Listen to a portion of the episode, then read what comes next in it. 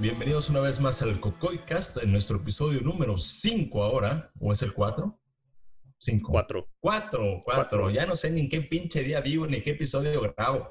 Pero bueno, aquí estamos de regreso. Está aquí conmigo el equipo de siempre. Está Morgan. ¿Qué onda? Está Enrique. ¿Qué tal? ¿Cómo les va?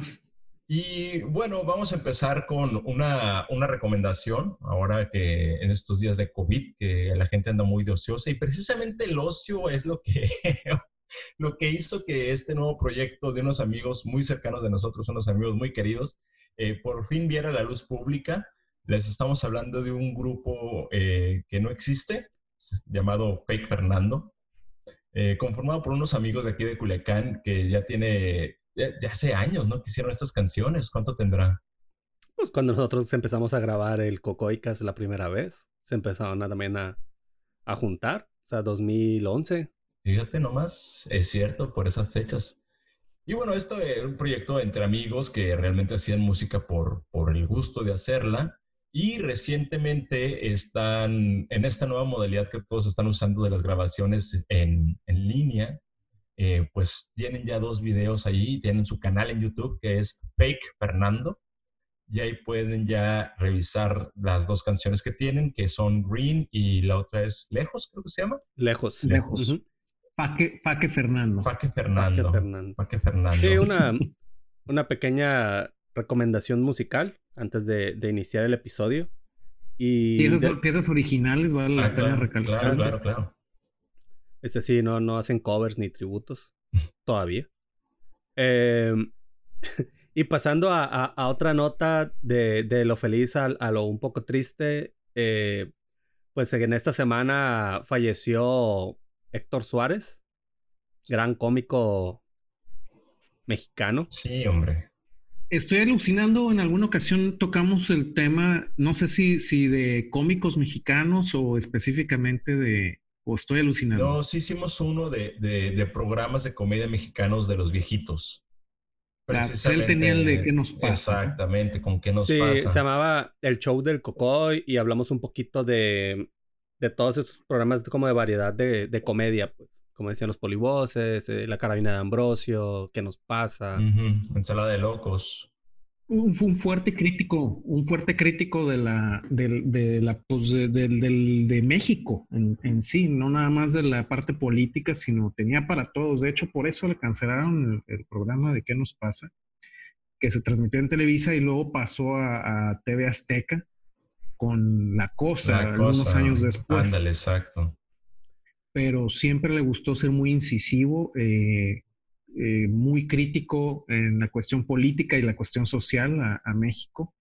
Muy políticamente incorrecto también con sus personajes, o sea, eran, eran, no pudieran haber existido en esta época, pero igual vuelves a ver esos programas este, de viejos y, y, güey, conservan como bien, bien puntual, así como seguimos siendo la misma de humor. Y pues. seguimos teniendo la misma mierda política, güey. ¿Qué nos pasa? ese es el problema, el problema. Y mientras, y igual como mencionas de la sociedad, pues, ¿qué desmadre está pasando a la verga, güey? Con, con, con cagadero por todos lados, este, con las protestas, por toda esta cuestión de violencia, eh, de raza, de género. Y ahora aquí en México está también eh, empezando a brotar una serie de, de protestas y de violencia increíble por todos lados, ¿no? O sea, se, ha vuelto un año muy, muy, muy, muy violento. Claro, y este además este, aparecer la criminalidad, no, el COVID no, no, no la detiene, ¿no? Y, lo, y el común denominador entre lo que está pasando en Estados Unidos y lo que está pasando aquí en México, brutalidad policíaca, ¿no? Estamos pasando por una etapa de... Inestabilidad, ¿no? Estabilidad y de, y de un poco de, de un reclamo contra esta justicia de parte de la, policía hacia, hacia el pueblo. No, claro que no. ¿Y sabes de qué me acordé también mucho, Manu? Y digo, y como dicen, o sea, no es nada, no es nada nuevo ni nada que no haya pasado, ya es como que la gota que derramó el vaso. La película esta de Fruitvale Station. Station también estaba pensando en eso. Este, e, e, es un caso casi Exacto similar, o sea, igualito, lo, lo, lo, ves en la película y ves este, lo, la parte de, de, documental de, lo, de la historia de este, de este morro que también ejecutaron a, con saña, sin ningún pedo, por, nomás por el color de su piel.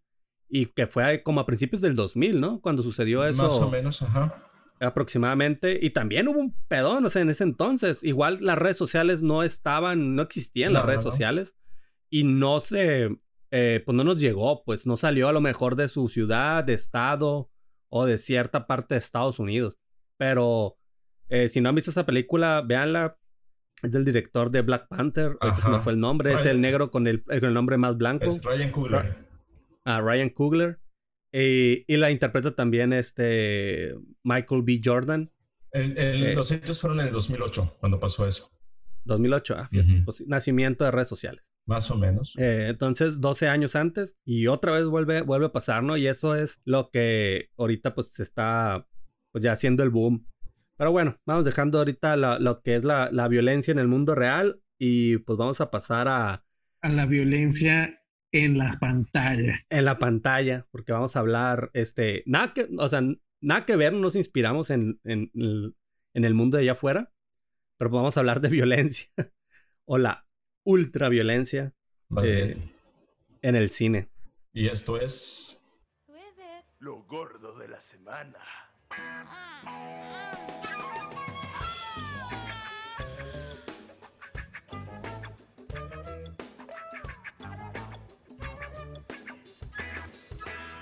Bueno, así como lo estaba diciendo Morgan, eh, desde hace unos, unas semanas que a recomendación de él empezamos a ver una serie que está haciendo ruido ahorita, que es Gangs of London. Esta serie producida y dirigida por, ah, ¿cómo se llama el compa? Garrett, Evans. Garrett Evans. Eh, por si no lo conocen, él es el director de las películas de The Raid y de Raid 2, de, la saga de The Raid, creador y director, aunque la película es de Indonesia y sale puro albañil, este, el vato pues fue el que la ideó, ¿no? El, trae todo esto y una película de Netflix que no ha hecho mucho ruido, que se llama Apostol, está, está cool. Sí, y bueno, la empezamos a ver, eh, es eh, obviamente por el nombre ya se podrán imaginar, es una serie que está eh, ubicada en tiempos actuales sobre una familia eh, pues de mafiosos, de estos mafiosos que aparentemente eh, están en el... Mafiosos de cuello blanco. Mafiosos de cuello blanco, pero con las manos metidas en todo tipo de cochinada, que son los Wallace. Y la serie empieza eh, precisamente con el asesinato del, jefe de, de, la, de esta familia, ¿no? Es Finn. Y de ahí, pues bueno, se, se viene todo lo demás.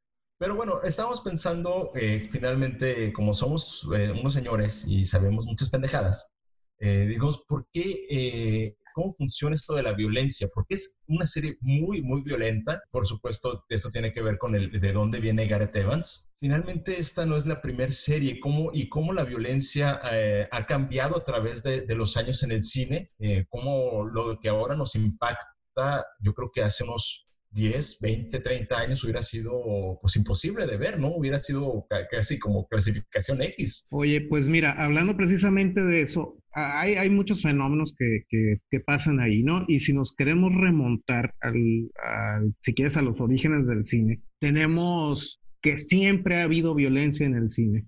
Siempre, siempre, siempre. Si nos queremos ir muy atrás, ahí tenemos a D.W. Griffith y su fascinación por las épicas batallas de todos tipos, llámese Nacimiento de una Nación, en donde ilustran eh, un poco crudamente o un algo crudamente la, guerra civil este, norteamericana, e, entre muchos otros sucesos. Eh, o también de D.W. Griffith en la, ¿cómo se llama la otra? La historia más... Intolerancia intolerancia, ¿no? Que desde el nombre de la película te puedes dar una idea de que, y entonces ya se veía violencia en el cine, ¿no? Puedes pensar a lo mejor en, cosas muy fuertes como un perro andaluz, que también es bastante vieja en los, los finales de los 20, si no me equivoco, que llega un, un, un, parteaguas en el, en el cine y, y, definitivamente, aunque haya muchos, muchos países muy prolíficos en, en cuestiones de cine, pues tenemos que hablar a fuercitas de Estados Unidos, ¿no? Entonces viene una época durante el macartismo en donde todo estaba mal visto, todo estaba mal hecho, todo estaba vigilado, todo se, veía con lupa. Y, y, a partir de ahí es donde se apaciguaron muchos temas, tanto de violencia, de sexo y contenidos subversivos, totalmente es, este, inexistentes en el cine. Y esta época termina y se empieza a volver a ver la violencia en el cine.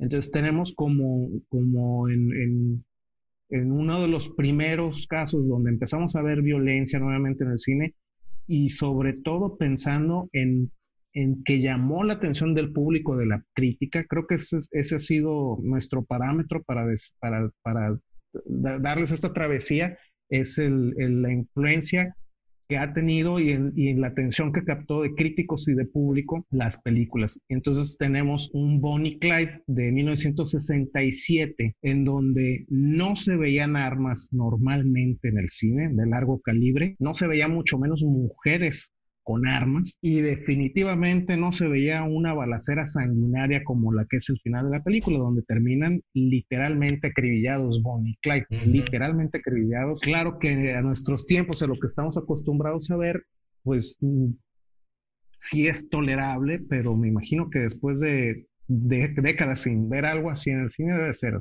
un hasta cierto punto impactante. Claro. Tenemos en 1968 de Night of the Living Dead de, George Romero, que no es, digo, no creo que se pueda catalogar directamente como acción, es más bien como un thriller de terror. Sí, sí es una película de horror, claro.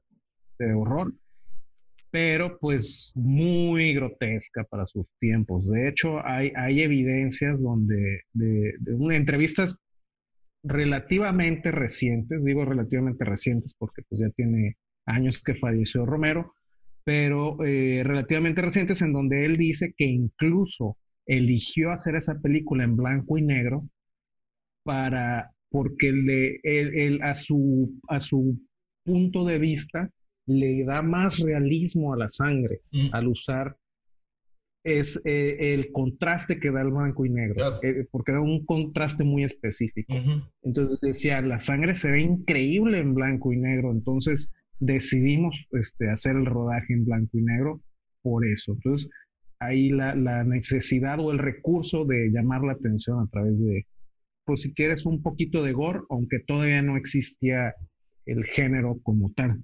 Sí, a lo mejor eso el, justo estaba leyendo que Alfred Hitchcock en, Psicosis, en Psycho, que es del 60, que también es un referente a, cómo retrataron la violencia en el cine, porque no se había visto nada como Psicosis hasta entonces. Ahorita la ves y vas a decir, pues, ¿qué tiene, no? O sea, esta escena del, del baño clásica donde matan a, la muchacha, eh, que usaba chocolate. O sea, Psycho también está hecha en blanco y negro y que usaba chocolate jarabe de ese Hershey's para la sangre, porque pues se estaba en blanco y negro, pues entonces se veía más denso, se veía más, con más, más cuerpo, y con eso hacía la sangre. Quién sabe si George Romero hubiera usado lo mismo, ¿no?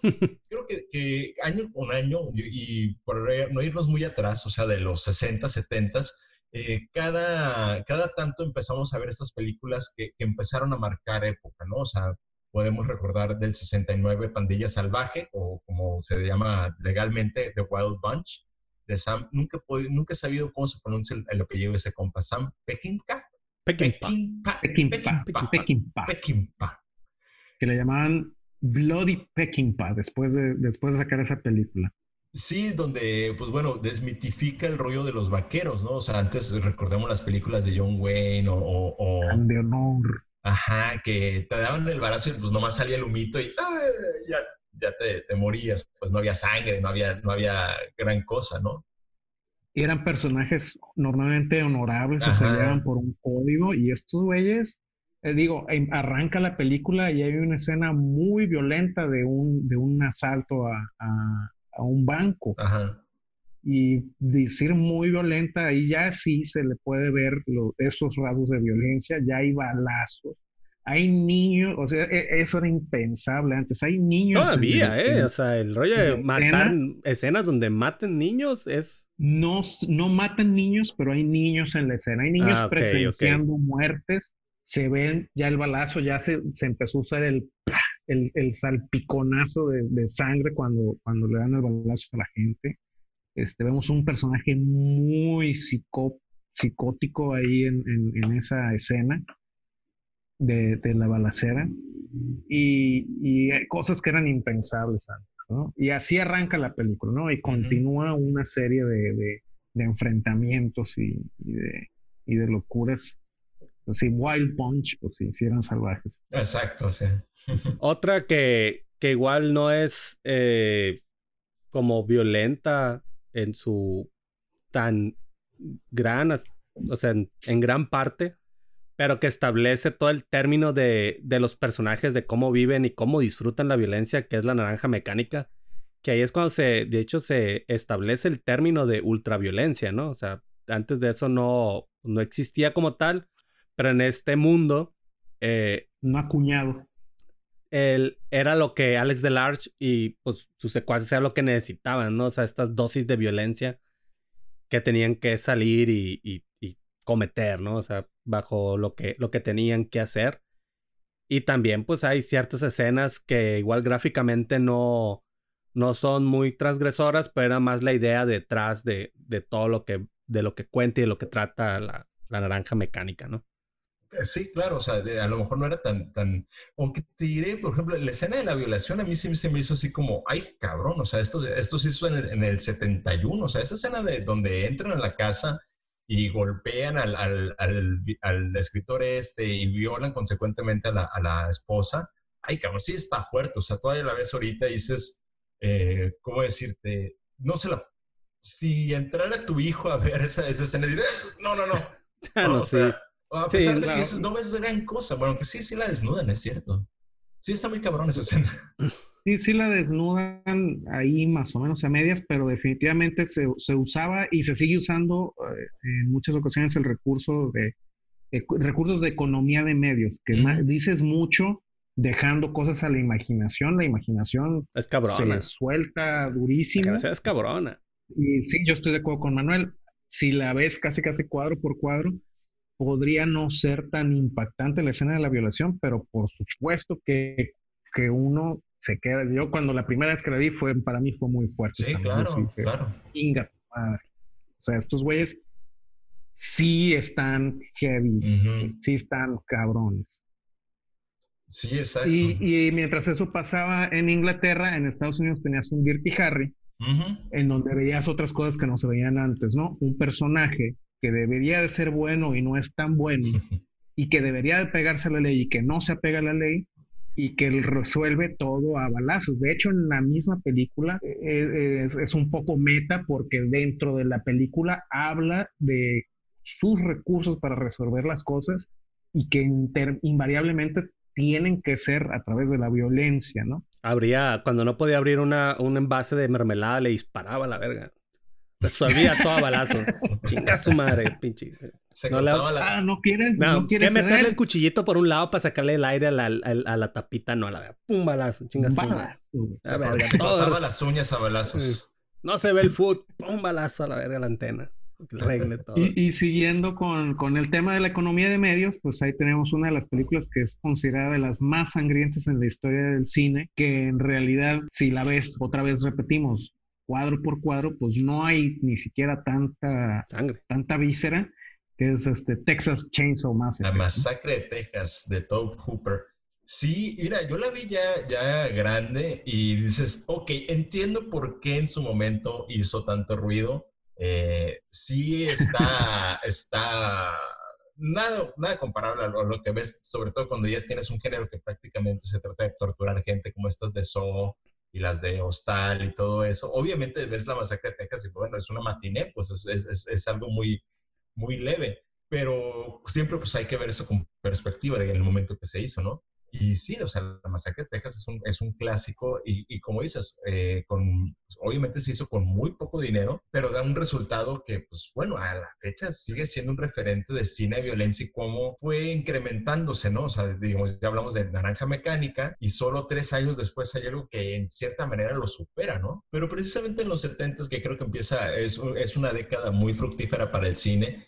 Eh, bueno, es el, es el, inicia la carrera de uno de los grandes directores que conocemos hoy, que es Martin Scorsese, y con su Taxi Driver, ¿no? Es una película que a lo largo de ella sí, sí se trata la violencia, no, no llega a lo brutal, yo creo que hasta el final, en, este doble asesinato y, todo el desmadre, pero ya te, te, plantean un aspecto psicológico de esa violencia, ¿no? Y ahí es donde se vuelve, para mi gusto, se vuelve súper interesante el, el, tema de, de, de, lo afectado que están ciertos personajes que dan pie a ese tipo de violencia que vemos en el cine. También que realmente, ¿qué, ustedes qué sienten que, que hace la violencia eh, en, en, los espectadores, ¿no? O sea, cuando estás hablando de violencia en el cine, y siempre va a ser el debate de que no, pues es que si haces ese tipo de películas vas a generar violencia y la gente va a decir, está bien este, matar gente.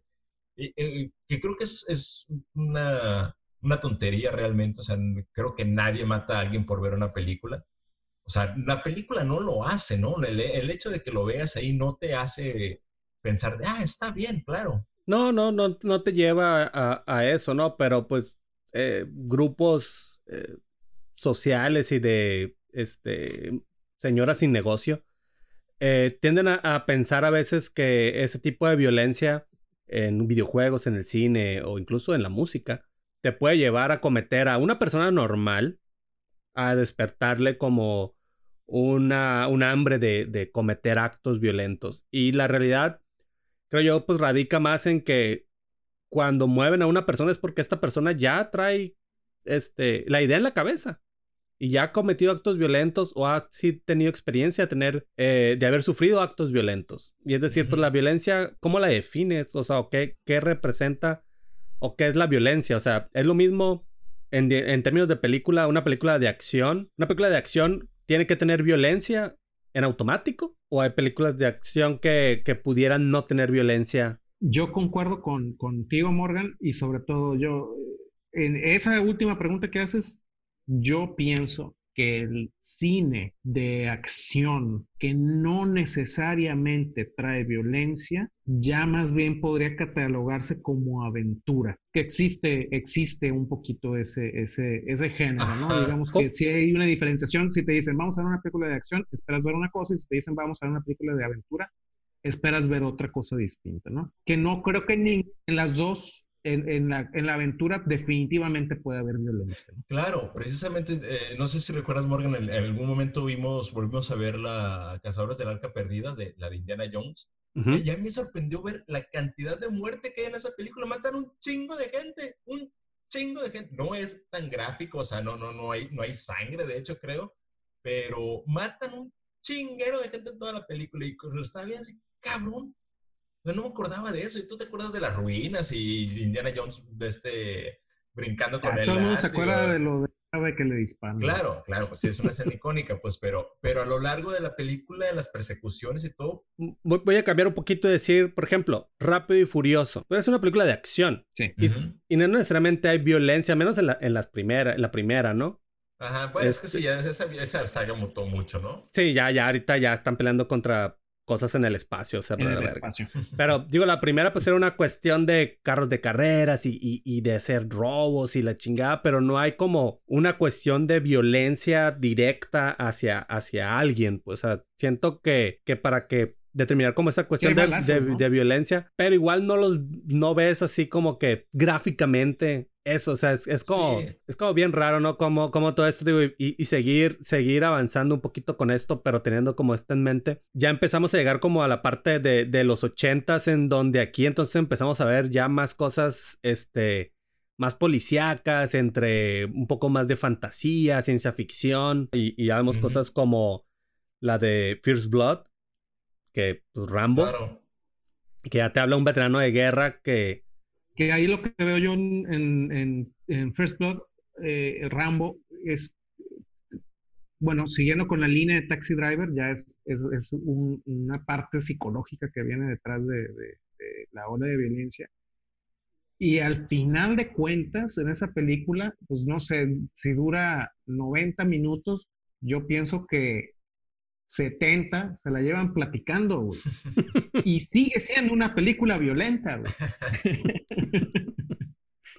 Entonces, tiene, creo que tiene mucho que ver con el daño, con la violencia que sufrió el personaje. Uno se identifica, tal vez, con toda esa violencia. Entonces, aunque incluso no lo estés viendo, pues ya te afecta el hecho de poder decir, sí, no mames, lo que le tocó vivir a este güey, cuando están discutiendo en, en, la torre y que le dice, ya Rambo, ya se terminó, y que la chingada, y que le dice, para ti se terminó, pero para mí no, güey.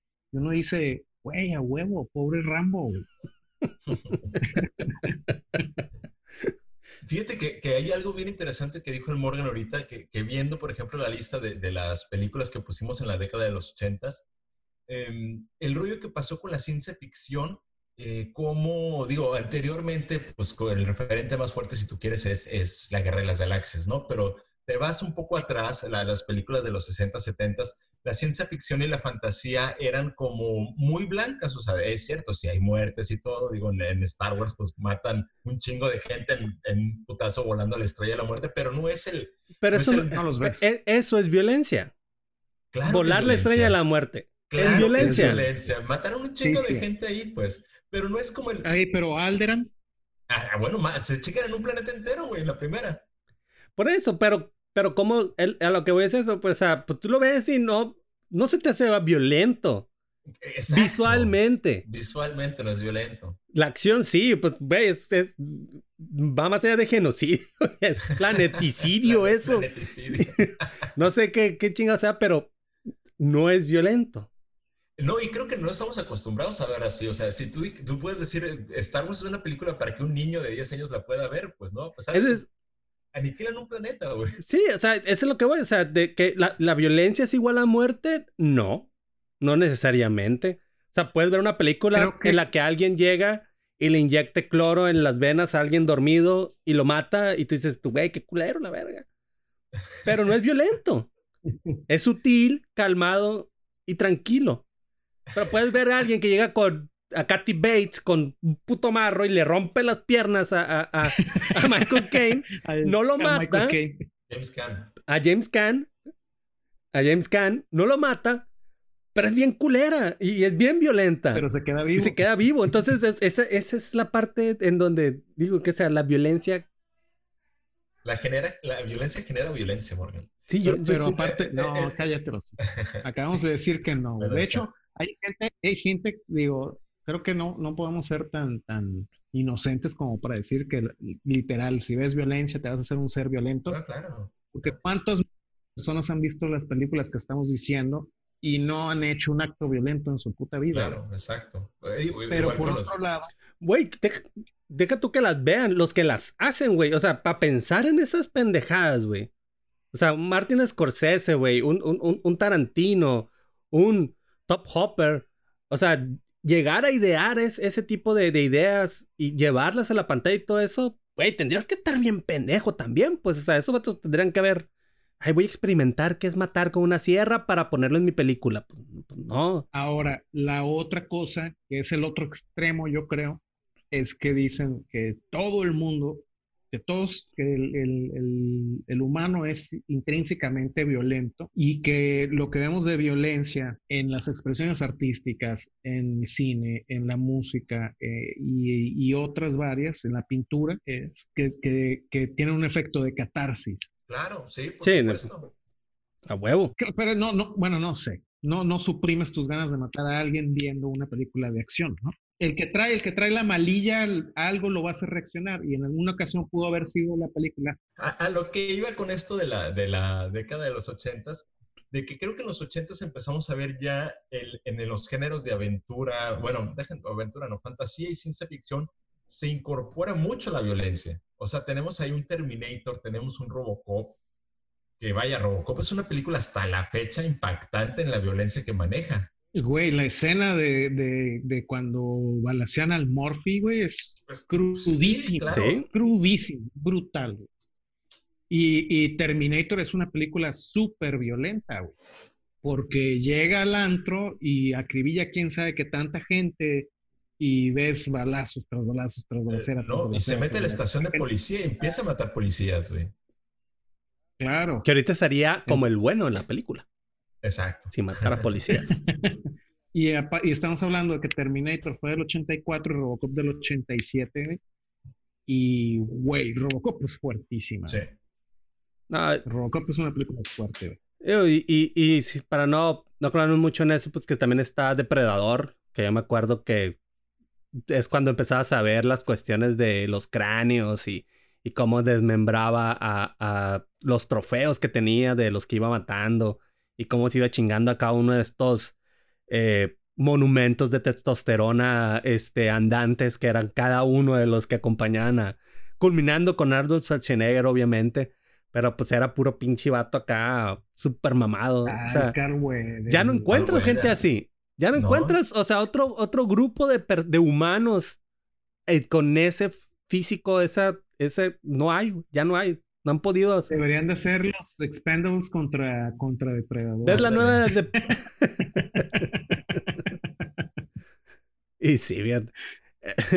Pero fíjate, ahí, ahí creo que hay algo bien interesante porque Depredador y, y se me hace como una... Es una película que tiene escenas muy eh, violentas, hay mucha sangre, pero también es como una película muy entrañable, creo que para varios. O sea, yo es una película que recuerdo de haber visto de morro y que me gustó mucho, pero no, me, no la recuerdo precisamente por sangrienta, ¿no? O sea, creo que sobresalen más los elementos del, del depredador y el personaje, pues, que estaba chido. Y que es extraterrestre. Exactamente, y Arnold Schwarzenegger, pues, ahí partiendo madres como siempre. Pero no la recuerdas con una película así que digas, madre, está bien sangrienta, güey. Güey, Comando es más violenta que Depredador, güy. Mata un vato de un putazo, güey. Le pega un codazo, güey, lo mata, güey. Es buenísima, güey.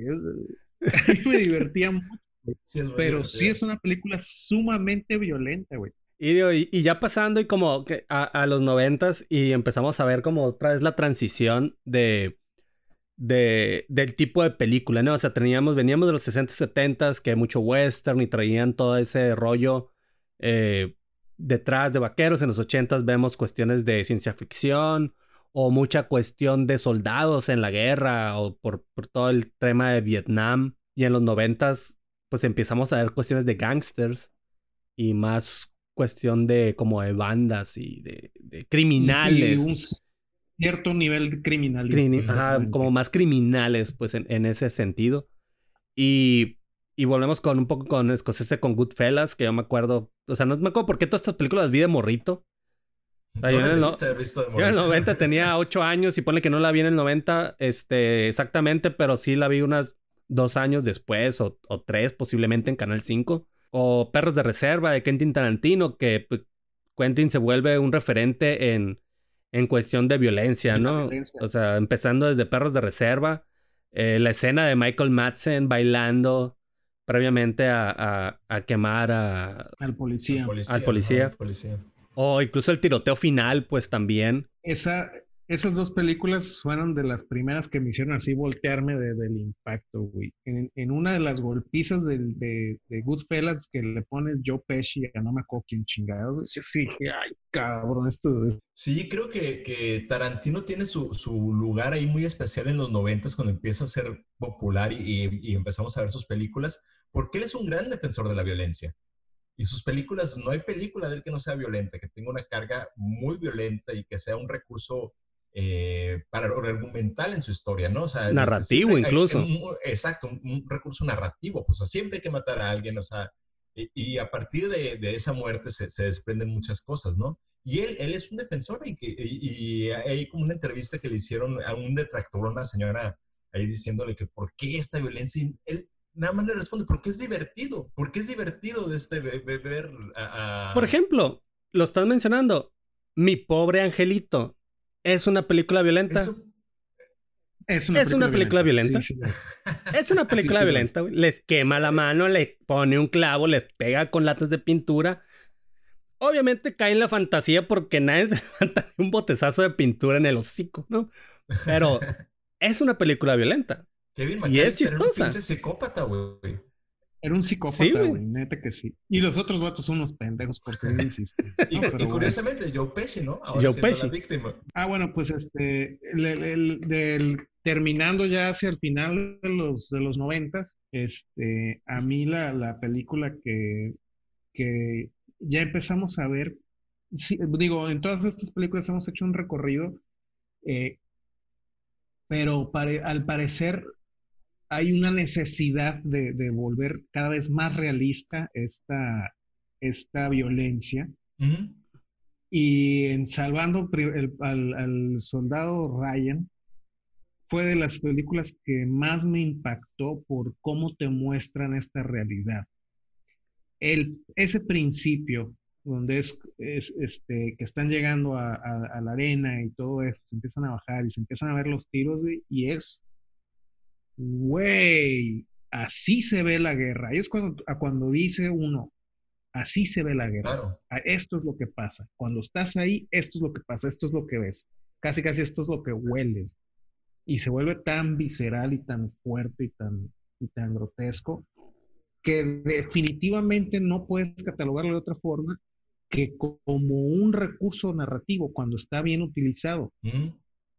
Sí, definitivamente creo que, que esa escena eh, del desembarco en Normandía en, el Soldado Ryan marcó ya un, precedente, ¿no? Porque tienes películas como Cara de Guerra de Kubrick también, que tiene esta escena cuando está el, sniper ahí este, venadeándolos, pero no termina siendo tan impactante como lo fue esa escena del Soldado Ryan. Pues está, está completamente crudo y así como dices, o sea, así debe ser la guerra, o sea, e, este... Se valió de recursos fotográficos para lograr eso también, ¿no? Este, si se fijan, las escenas tienen un muy bajo contraste, este, bueno, más bien, le reducen mucho el, ¿cómo se dice? El hue, el, el, tono. la, la saturación a los colores se le reducen mucho y elevan muchísimo el contraste y creo que eso tiene un efecto, este, definitivamente tiene un efecto que hace que esa, que, que, haga más, hace más palpable esa, esa crudeza. Ya a, a, estas alturas, digo, que pasamos los eh, 60, 80, 90,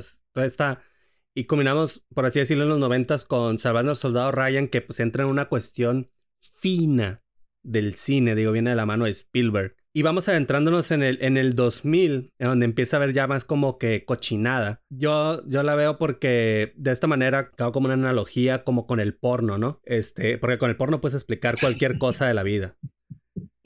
Pero es decir, ok, primero empiezas, eh, en el porno pues empiezas viendo, te encuentras ahí una pinche fotillo de, de catálogo de Avon, Ah, pichi lencería, chingón. Espérate, morrillo. Es lo primero que ves. Es tu primer dosis de, de, de, acceso. Lo mismo pasa con la violencia. Luego, por allá, te encuentras una, una chichi. Oh, ya, en una película de Van Damme, viste una chichi. Ah, chingón. Y ya vas escalando, pues. O sea, llegas a un punto en el que ya tienes que buscar como porno de enanos porque ya lo otro no es suficiente. Entonces, en el pedo del cine de violencia, pues igual tienes que empezar a, ya, ya viste Dirty Harry, ya viste Rambo, ya viste Robocop. Y ya empieza a llegar, ¿qué más hay? ¿Qué, ¿Dónde encuentro y a dónde volteas? Al cine japonés. Al cine japonés. Al cine japonés. Pues a esos son los enanos vietnamitas del cine de violencia. El cine japonés. Porque tiene unas cosas y, y, que sentaron, ahí sí, cambiaron como el, la forma de, de hacer violencia el momento en el que empezamos a consumir ese tipo de, de cine se vuelve a, se va volviendo a ser como popular, por así decirlo, ¿no?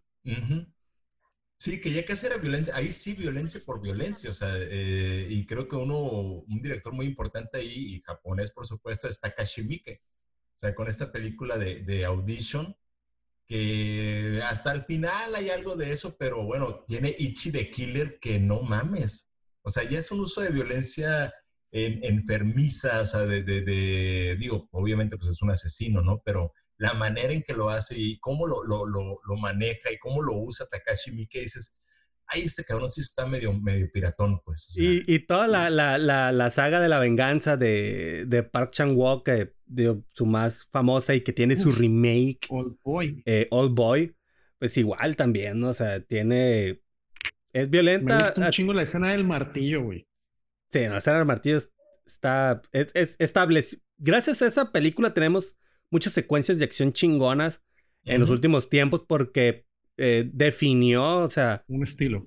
Ajá, un estilo, una forma cinematográfica de, de representar una secuencia, una golpiza. Está muy cabrona, muy, muy cabrona. O sea, Daredevil se le debe mucho a esa, a esa secuencia de... Claro, claro. De Boy, este... No, la película de... La serie. Sí, la serie, es la serie. eh, Snowpiercer también de Bong Joon-ho también agarra un poco de, de esa cuestión de lateral de tener la acción. Incluso, como decías también, la cuestión de dejar la imaginación en el final. Y bueno, allá en, en el Oriente se están haciendo todas estas películas y en Estados Unidos se estaba haciendo Día de Entrenamiento, Kill Bill, más o menos en la misma época, en, la, muy al principios de los 2000 y Kill Bill, bueno, pues ni hablar, ¿no? Una mujer eh, que, que, en el día de su boda eh, hacen una mega masacre. Sí, y esta de, Kill Bill tiene la particularidad que, eh, o sea, e, era tan violenta, es tan violenta y hay tanta sangre que recuerdan esta escena cuando está en el restaurante, cuando va contra los gangsters estos japoneses. está curioso ese dato. lo, lo, filman en, que se vuelve en blanco y negro. E, esa, esa escena la hicieron en blanco y negro porque no se iba a ver tan, tan gráfico y, y lograron hacer una clasificación. O sea, no, no la dejaban pasar por la clasificación por esa escena. Entonces, al volverlo blanco y negro, dijeron, ah, ok, bueno, ya no se ve tan mal, ya no se ve tan, tan violento. Por eso hicieron esa escena en blanco y negro. Para, para lograr una clasificación este, un poquito más baja de la que estaban. Creo que termina siendo C, por supuesto, ¿no? o, R. O R, como en los gringos, pues, pero creo que... ¿Hay, algo más después del R? Eh, pues ya las X, supongo yo. NC 17, no sé. Este, lo que te me reí, digo, y que yo no la considero violenta, más la de 300, pero que le pusieron que no me acuerdo quién la dirige. Porque no vamos a nombrar ese nombre en este programa. ese nombre. Pero bueno, la puse porque yo la puse. Eh, eh, porque finalmente también es como un producto. No es tan violento. Este, y bueno, ya llegando a, a, cuestiones muchísimo más actuales del 2010 a la fecha, la última década, eh, pues ya entramos en, en una cuestión en donde empiezan a tener una mejor forma de grabar escenas de acción, como empiezan a entender un poquito ciertos cineastas, obviamente en el que el shaky cam y tantos como cortes entre las escenas de acción que no es como muy beneficioso. Y sabes, en ese, eso que mencionas ahorita, el shaky cam a mí me parece un recurso baratísimo. Sí, ¿no? Que lo, que lo estableció Jason Bourne en su momento y no, eh, lo, lo, entendieron mal. Jason Bourne lo, lo, utilizó bien y la demás gente no supo aplicarlo y ah, quedó, empezaron a hacer cosas horribles. Ya empezamos a tener cosas como The Raid, que como mencionabas al inicio, de Garrett Evans, que establece y nos, y nos enseña que en Indonesia hay un eh, crew de, de, dobles de acción y de coreografías y, y de gente como con oficio para hacer películas de putazos. Muy chingona, ¿no? Y, ese crew ya lo, lo han estado como eh, fogueando, digamos, y lo han agarrado para cuestiones como de John Wick o muchas otras películas. Pero... Sí, que ahí está, bueno, obviamente John Wick y Jack Reacher, que creo que salieron el mismo año y que son películas de mucha acción, mucha violencia y muy efectivas. Digo, cumplen su, su objetivo de entretenimiento perfectamente bien. ¿no? Sí, y creo que, en el caso de estas dos películas entra mucho también la cuestión técnica, o sea, ya, ya las, las mejoras con las cámaras, o sea, estas cámaras que te permiten captar escenas eh, que normalmente se hacen muy rápido y con más detalle, ¿no? Y el entrenamiento de los actores. Eh, eso precisamente que hacen la tarea y que en John Wick eh, se nota mucho que le enseñaron de armas a, Keanu Reeves, no nomás las agarra y dispara como eran en los ochentas que llegaban con una pinche Uzi, güey, que se me hace, se me ha hecho siempre como el la arma más pendeja de la historia, güey, las UCIs, güey, no sé. Y nomás están en los 80, o sea, desaparecieron después. Y los ninjas. En Matrix sacan una. Ah, sí, en Matrix usan UCIs, sí. Usan UCIs. O, lo que evolucionó la UCI. Pero en John Wick sí se ve como un máster de dominio de armas del personaje.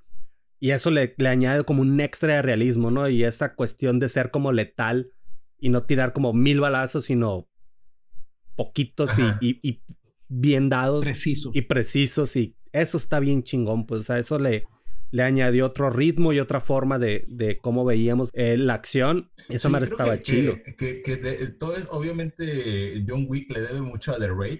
Y así como hay como una película que marca en cómo se hace el cine de acción, como a lo mejor a finales de los 2000 fue Matrix, creo que The Raid, eh, que es del 2011, también, o sea, sin The Raid no hubiera sido posible un, un John Wick, pues, por ejemplo. Y luego también tenemos este, un fenómeno de, de, tiempos muy recientes, que es este Mad Max Fury Road, que coincidentemente hay, hay un contraste que, que, que, se puede ver muy claro entre Mad Max Fury Road de George Miller de 2015 y en 1979 lo que él mismo estaba haciendo en la misma temática con Mad Max. Y mientras que Mad Max definitivamente es una película de violencia, ves un nivel en, en, muchos aspectos, no nada más en el de violencia, muy distinto en Fury Road, ¿no? Porque ves mucha acción, ves muchos balazos, ves a todos estos tipos, este, o mutilados o, o, en cierta forma alterados. Eh, eh, ves lo de las chicas estas vírgenes, o bueno, no eran vírgenes que, que eran, eh, las tenían ahí para... Eran esclavas, ¿no? Eran esclavas sexuales y tienes este, toda una serie de cosas que se entienden en un mismo universo, pero que ya son un nivel muy, muy distinto de, de, lo que se ve en, Mad Max. Y este contraste me parece interesante para el efecto de lo que estamos haciendo, para ver cómo cambian los tiempos y cómo cambia la violencia también en el cine. Claro, y, creo que ahí entra mucho lo, que les comentaba de, los recursos técnicos, ¿no? O sea, estamos hablando del mismo director y, la misma saga y las ves una, una comparada con la otra y dices, bueno, o sea, aquí este, hay una gran, gran diferencia. Oye, pero incluso la. La 1 y la 2 es como la misma película, ¿no? Sí, lo que pasa es que, de hecho, la, primera, fue con Australia. Fue de bajo presupuesto. ajá, y la 2 fue ya en Estados Unidos con más lana mm, y todo mejor, pues. De hecho, la primera no se llama Mad Max, se llama The Road Warrior.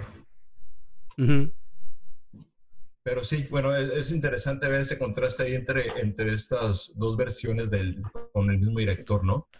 Bueno, y otra cosa que yo les quería preguntar era, ya así como para terminar todo este, ya que vimos este listado inmenso de, de cuatro décadas, es decir, eh, ¿qué película ha sido como la que vieron y que dijeron, ay, güey, esta madre está más violenta de lo que esperaba o, que los haya sorprendido por la violencia. Eh, digo, igual empezando yo, una que, que no esperaba, digo, en el nombre lleva el, la penitencia, por así decirlo, eh, pero una que no esperaba y que sí me quedé verga, fue la de Una historia violenta de Cronenberg, esta película con ah. Vigo Mortensen. Vigo Mortensen. Eh, me acuerdo que fui a verla al cine y pues una historia violenta. Pues, pues a ver, putacitos o algo. Güey, cuando le rompe la nariz con el tras en el pinche bar, güey. Entonces me quedé, ay, güey, vete a la. O sea, esa yo creo que es la primera película que sí vi Robocop de Mor y todo eso y, muchas cosas, pero como decía el Manuel, me quedaba como con otra cosa, como que mi cerebro estaba bien pendejo y me quedaba con el robotcito y el alien y esto y más y Rambo, el arco y pendejadillas de esas. Pero en esta sí fue así como que la primera que me, que me dejó asombrado y, y que sí no podía creer lo que, lo que estaba viendo en pantalla en cuanto a gráficamente violencia directa, ¿no? No sé ustedes cuál tengan así. Yo, yo sí, sí me quedo con Goodfellas porque mire, fíjate, eh, hay, digamos que cuando ya están atacando a alguien o cuando ya se está haciendo abiertamente violento hacia alguien físicamente, en el disparo, por ejemplo, cuando es un disparo a la cabeza o en otra parte del cuerpo, pues sí es como un poquito el impacto del ingato. Pero cuando están golpeando a alguien, es, pues no puede ser un golpe y ahí se acabó, güey. Es dale y dale y sigue y duro y tras, tras. Y llega un punto en el que dices, güey, ya déjale de madrear, güey. Y, definitivamente el personaje de Joe Pesci es especialista en esa madre. Y que hacen un muy parecido después en Casino, ¿no? Es prácticamente el mismo personaje. El tipo explosivo, violento y, todo esto, ¿no? Eh, pero pues este, tiene una combinación muy interesante de Goodfellas, ¿no? Que aparte es una de mis películas de gángsters favoritas. Es la evolución del, del personaje del Rey Liotta y, Mira, yo, yo eh, miré al principio con, con, El Soldado Ryan, pero no, hay una película que sí, y de hecho no me gusta, a pesar de que esas películas que a todo el mundo le mama, que es irreversible. O sea, esa pinche escena del principio, o sea, se me hizo de lo más incómodo y, o sea, es, es, muy fuerte. Y aparte el manejo de cámara, esos tonos rojos en toda la película, esa escena cuando van bajando por el bar, eh, o sea, se me hizo así como violencia, aparte del acto de la violencia, o sea, es como, como violento a tus ojos, pues, o sea, ya quería que se acabara, o sea, finalmente la película ni, me gustó tanto porque se hace que, que eh, hay más de este, forma que fondo, o sea, dicen nada más, ¡ay, la violencia! Mira qué impactante es esto.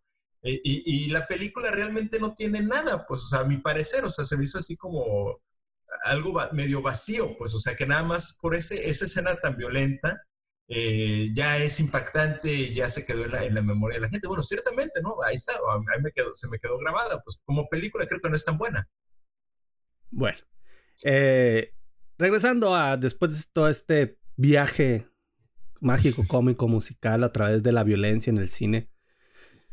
Eh, Gangs of London, como decimos, Garrett Evans nos trae esta historia de mafia o de mafias londinenses, que de acuerdo a esta, a esta serie, eh, Londres es un cementerio. Un chingo de gente enterrada por todos Un chingo de gente enterrada en todos, en cada pinche columna y cada poste y cada cosa. En los edificios, abajo de la tierra, abajo de las cuacas, arriba de los techos, abajo de los carros. Este, la serie, eh, obviamente, con recomendación del Cocoy, plena y completamente. Eh, su mayor atractivo es la violencia. Es violenta, es gráfica. Eh, tiene un nivel de producción arriba del promedio de una serie común, desde mi punto de vista. O sea, lo, lo, llevan muy bien. Y me ha gustado eh, el rollo, poquito antes de empezar a platicar un poquito de esto, de que le veo como cierta. no me gusta comparar, pero ciertas como cuestiones paralelas a, Game of Thrones, eh, en el que aquí en lugar de tener un, un, Westeros, pues tenemos a Londres y pues son varias casas o familias que controlan una lucha de poder, eh, muere el papá, eh, el hijo toma, el hijo sin experiencia, más, más impetuoso y, y, y no tan calculador como los viejos señores, este pues empieza a cometer como ciertos actos que empiezan a sacar un poco de, orden y a traer un poco de caos en toda esta este, organización. Y pues empieza a desencadenar un chingo de cosas, ¿no? Y pues obviamente como ciertos intereses de dominación, de control y demás. Y aunque está esa trama eh, como muy presente, eh, lo que más predomina pues es la cuestión de, de la violencia. Y un inicio yo tenía como la preocupación de que no supieran manejarla o que cada episodio tuviera como que un poco de lo mismo. O sea, o, ser repetitiva, pero al menos yo, yo voy en el quinto. No sé eh, el resto de, de los plebes. Pero cada episodio tiene su buena dosis distinta o de, de, manera diferente en cuestiones violentas y secuencias muy bien hechas. en donde podemos ver qué culeros son estas gentes, ¿no? Porque al final todos son bien culeros, no hay buenos. Bueno, tal vez uno, pero no. En sí, todos son malos, todos son... Y ni ese. Y ni ese. Y ni, ni, tan bueno, ¿no? Sí. Eh, y es que es una serie que tiene de todo, tiene, tiene intriga, tiene mucha acción, tiene hasta toques de romance, tiene, tiene es, es muy completa, ¿no? Una historia muy, muy bien eh, personal realmente pienso que es una historia bien elaborada, más allá de, que su atractivo sí tiene que ver con la violencia. Está bien elaborada y definitivamente sí es muy violenta, pero sí es también un recurso narrativo, sobre todo para que entiendas las repercusiones que tiene en ese mundo cualquier acto. De hecho, eh, es, es como, como en, en, cierta forma, es como, como un dominó porque hay una simple acción que en, esencia, para los, para como es la serie, en su misma esencia es un acto muy pequeño y muy sencillo. Para los términos de la serie, claro, no matar a alguien, pues no, no es que sea fácil ni nada por el estilo, pero pues es, un, es tocarse una pieza y se desencadena toda una serie de cosas. Yo también voy en el episodio quinto, este, muy variados los tipos de acción. Este, vemos podemos ver balazos, podemos ver golpes, este, balazos uno contra uno, balazos cinco contra cinco, Este, es- eh, Sí, nos, es- to- hay de todo. sí, no sabemos cómo va, va a ir, va a ir evolucionando. Eh, Este, mira, yo, yo la, le- la verdad es que resultó ser algo un tanto diferente de lo que, de lo que esperaba, porque traía que, no sé por qué, el- la idea sí que iba a ser algo muy parecido a Peaky Blinders. El, el- el- un protagonista, el hijo, es, es, es- también sale aquí en Peaky Blinders. Y pensé que iba a ser como un rollo más, más tranquilón y más de intriga, como lo es Peaky Blinders, pero no, o sea, definitivamente el, enfoque que está en, en- en- en mucho en la acción. Y creo que también eh, algo que para algunos puede ser bueno, para otros podrá ser no tanto, eh, eh, no está como muy, no es tan realista. O sea, sí, están en Londres de la época actual, sí, de este son eh, sucesos que perfectamente podrían pasar, pero cuando conviene y para que la historia funcione y sea más atractiva visualmente, sí se toman ciertas libertades, ¿no? O sea, de repente se me furó como un rollo así muy a lo John Wick, donde no es posible que, que te pegues este Sobre todo en las escenas de golpes, ¿no? Exacto, pues o sea, de que te pegan unos madrazos así, pues no te vas a levantar, güey, o sea, o como de repente... Oye, ese pinche negro es Terminator, güey. Exacto. Güey, yo en una escena vi que le quebró el brazo tres veces, güey, a un vato. Ajá, eh, pasa eso, pues o de repente hay una escena donde hay alguien ahí dando, eh, los anda venadeando, los dan un sniper, un francotirador, y no mames, la primer bala hace un cagadero y ya de ahí son balas normales, pues, Sí, Es que no había, car- había Sí, cargado la- una de tanque, yo creo nomás. así yo como- creo. a lo Era, era la buena.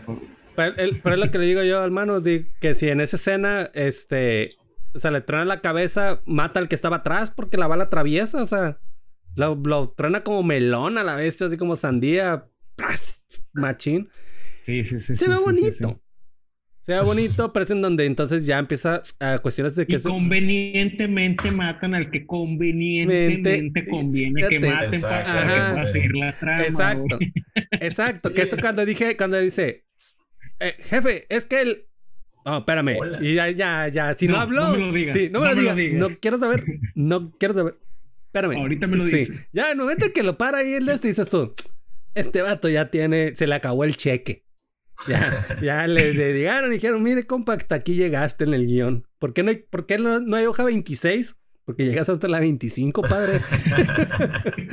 y no hay flashback. Así que se te se, quedó, se quedó la copiadora, el resto... No, no, no, ya, ya te vas a morir, güey. sí, hasta ahí llegaste. Se le acabó la tinta. No, no, no, ya, ya. Digo, igual pasa con el vato de, de la casa de seguridad. eh, que también, que el que suelta la granada. Ah, Le meten como 800 balazos a la bestia. Así, así, así lo despedazan de eso y todavía tiene como fuerza de levantarse, sí, sí, sí. agarrar, Aventar la aventar granada y aventar la mochila y todo eso. O sea, ya te dices tú. Sí, te digo, te- tiene esta, esta- está narrada de esta manera en la que sí, dices, sí, estás en el mundo real, pero van a pasar cosas imposibles. Pues entonces eh, es, es ahí donde dices, ok, sí, esto es más enfocado a la acción, que, el- que no es así el drama eh, de, de, de gangsters, así de tanta intriga. Sí la hay, por supuesto, pero sí tienes que tomar en cuenta ese tono que tiene de, de lo fantástico, ¿no? Que va a pasar. Claro, y el, bueno, si, el- si el negro es Terminator, pues el, el chingado, el jefe de los, de los gitanos es un puto Robocop, güey. Ah, sí. Porque no mames, hijo de su aguantadora. Güey, ¿cómo madre, rompe el piso a la bestia, güey, a putazos de la pinche... A putazos, ¿por qué no? Yo decía, güey, que que quiere sacar armas, ¿no? Y se arrastra, se arrastra como 10 o 20 kilómetros, güey. Ah, no, 10 lo arrastra un caballo y los otros 10 se arrastran solo, güey. O sea, Güey, pero y se saca un puto gusano, no sé qué verga, se le metió una Sí, mazacuata, eh, no sé qué. Eh, Sí, o sea, ahí está donde cae la exageración, pues, o sea, te, te infectan y pues son gusanitos, güey, no te sacas una pinche lombriz de 10 centímetros, güey. Sí, güey, dije que están sacando la tripa, qué chingados. Este, pero digo, le, le- le añade ese, ese extra de, de ondita, pues, o sea, de, de que Sí, no claro. es una serie común y como decíamos, su, su valor está como en la parte de la violencia y las secuencias de acción y que en cada episodio al menos tiene alguna chiquita, bien hecha y bien planteada en la narrativa, pues no nomás tiran balazos y putazos porque les dio la gana hacerlo y, "Ey, güey, aquí tenemos que meter que no tenemos balazos en 40 minutos, ¿qué pedo? Ah, pues, ah, ponle ahí que hay un tiroteo, unos vergas y se maten. pues no, o sea. No, no, todo, todo tiene un, fondo. Y, y, bueno, ahorita nos podemos estar riendo de muchas cosas, pero al final de cuentas es muy, muy recomendable. Muy buena trama, muy buena acción. Que en general, este, muy recomendada por el, tiene el sello de aprobación de Cocoy. Muy buen casting. El, reparto funciona muy bien. El, el, reparto está muy, muy bueno. Este, cada uno de los personajes está, está interesante. Yo nomás tenía un problema que confundía al, hijo menor con el, con el hijo de los gitanos. En un momento iba a ah, pensar que era el mismo. Sí, yo también, me pasó lo mismo. Dije, ¿el, hijo mató a su papá o qué? Pero ya, pues, ah, no, son dos diferentes. Sí, güey, o sea, los, los, actores se parecen un poquillo. Ah, el Billy. Bueno, a mí se me hizo. A mí se me hizo. A mí se me hizo. Mm. Ya luego cuando andaba en la orgía jotera esa, pues ya dije, no, no es. Yo ahí, me confundí pues, precisamente. Yo pensé que lo estaban como. Pensaste que las nalgas eran de vieja. No, no, no, no, no. pensé que el. Que el que la, el gitanito era el que estaba ahí, pues, o sea. Ah, ok. Que lo tenían refugiado en la casa de Exacto, sí, exacto. Pero bueno, eh, esto ya se alargó mucho. Eh, pues muy recomendada. Véanla si le gusta la acción, si le gustan los gangsters, no hay pierde. Es su eh, película. Sí, Gangs of London la encuentran en Cinemax si tienen pagados en algún servicio de, internet, cable o algo, pero si no, torrents. Ahí está a su disposición. Torrenteable. Muy torrenteable, este, muy, muy recomendable. Eh, tiene certificación de, del COCOY, Gangs of London. No confundir con Gangs of New York. No, no, no. Se, equivocaron de, de, de continentes y la. Ajá. y de época y de época. Pero bueno, gracias por escucharnos. Espero que les haya agradado este recorrido por el bonito mundo de la violencia en el cine.